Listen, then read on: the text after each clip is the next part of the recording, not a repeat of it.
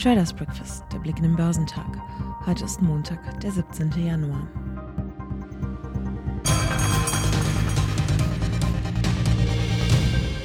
Die ersten Quartalsberichte großer US-Banken haben am Freitag enttäuscht und auch im deutschen Aktienmarkt auf die Kurse gedrückt. Vor allem das Zahlenwerk von JP Morgan fiel bei den Investoren durch und belastete den Kurs erheblich. Auch Citigroup konnte die Erwartungen des Marktes nicht erfüllen. Erschwerend kam hinzu, dass der für die US-Wirtschaft so wichtige Einzelhandel im saisonal wichtigen Monat Dezember überraschend schwach abschnitt. Insgesamt war es eine Woche geprägt von teils hohen Kursschwankungen. Vor allem Technologiewerte gerieten zeitweise erheblich unter Druck. Sie leiden besonders unter Zinsängsten, die noch einmal größer geworden sind, nachdem einige US-Währungshüter signalisiert hatten, die Inflation aggressiv bekämpfen zu wollen. Der Shanghai Composite legt im Nachmittagshandel um 0,6 Prozent zu, während der Shenzhen Component um 1,4 Prozent zulegte. Die übrigen asiatisch-pazifischen Märkte wurden gemischt gehandelt. In Japan stieg der Nikkei um 0,7 Prozent.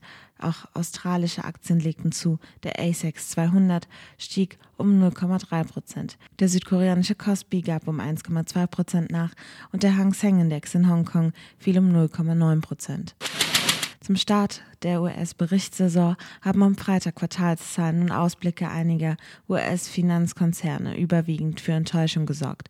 Der New Yorker Leitindex Dow Jones Industrial ging daraufhin mit einem Abschlag von 0,6 Prozent auf 35.912 Punkte ins verlängerte Wochenende. Am Montag ist in den USA Feiertag und die Börse geschlossen. Technologiewerte erholten sich im späten Handel von ihrem Ausverkauf am Vortag und halfen somit auch dem Gesamtmarkt seine Einbußen zu verringern. Auf Wochensicht verbuchte der Dow ein Minus von 0,9 Prozent. Der marktbreite S&P 500 drehte am Freitag im späten Handel ins Plus und schloss 0,1 Prozent höher auf 4.663 Punkten. Der technologielastige Nasdaq 100 gewann letztlich 0,8 Prozent auf 15.612 Punkte. Damit gelang ihm gerade noch so eine positive Wochenbilanz. US-Konjunkturdaten gaben am Freitag kaum Anlass zur Freude, so fielen die Umsätze im wichtigen US-Einzelhandel im Dezember deutlich stärker als erwartet. Die Industrieproduktion für Dezember konnte mit den Erwartungen ebenfalls nicht mithalten. Auch das von der Universität Michigan erhobene Konsumklima enttäuschte und fiel im Januar auf den niedrigsten Stand seit über zehn Jahren.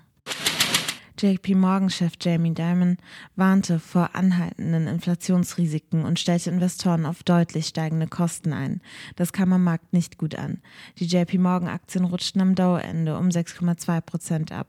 Mit American Express und Goldman Sachs waren zwei weitere Finanzwerte im US-Leitindex unter den größten Verlierern mit Kursverlusten von 2,8 Prozent bzw. 2,5 Prozent. Auch bei Citigroup blieben die Erträge aus dem Handelsgeschäft hinter den Erwartungen zurück. Finanzchef Mark Mason bezeichnete das Marktumfeld im Handel mit festverzinslichen Wertpapieren als herausfordernd. Das Kursminus für Citigroup belief sich auf 1,3 Prozent. Der deutsche Leitindex sank um 0,9 Prozent auf 15.883 Punkte. Nach dem Auf und Ab um die Marke von 16.000 Zählern im Wochenverlauf schloss der DAX schließlich unter dieser. Auf Wochensicht verlor der DAX 0,4 Prozent. Der MDAX der mittelgroßen Börsentitel gab am Freitag um 0,8 Prozent auf 34.519 Zähler nach. Nach wie vor sorgt die hohe Inflation und die damit verbundene Aussicht auf das bald steigende Leitzinsen für Vorsicht unter Anlegern. Mehrere Mitglieder der US-Notenbank Fed hatten sich am Donnerstag für eine zeitnahe Anhebung der heimischen Leitzinsen ausgesprochen, was eine schnellere geldpolitische Straffung immer wahrscheinlicher macht. Teils enttäuschende Quartalsberichte großer US-Banken belasten auch die Deutsche Bank und die Commerzbank. Deutsche Bank sanken um 2 Prozent. Hier hatten außerdem einige Analysten in Ausblicken auf die Ende Januar anstehenden Zahlen ihre Ergebnisschätzungen wegen höherer Kosten gekappt. Commerzbank verloren 1,5 Prozent. Die Aktien von Europas größtem Softwarehersteller SAP schlossen nach starkem Auf und Ab am Ende nahezu unbewegt.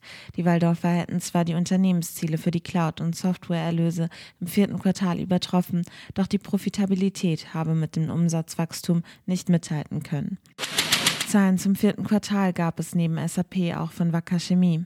Wegen hoher Preise und einer guten Nachfrage im vergangenen Geschäftsjahr verdiente der Spezialchemiekonzern operativ mehr als erwartet. Die Aktien nahmen im MDAX die Spitze ein und stiegen um 7,3 Prozent. Zum Wochenauftakt stehen keine wichtigen Wirtschaftsdaten an. In den USA findet wegen des Feiertags Martin Luther King Day kein Handel statt. Wichtige Geschäftszahlen sind nicht zu erwarten.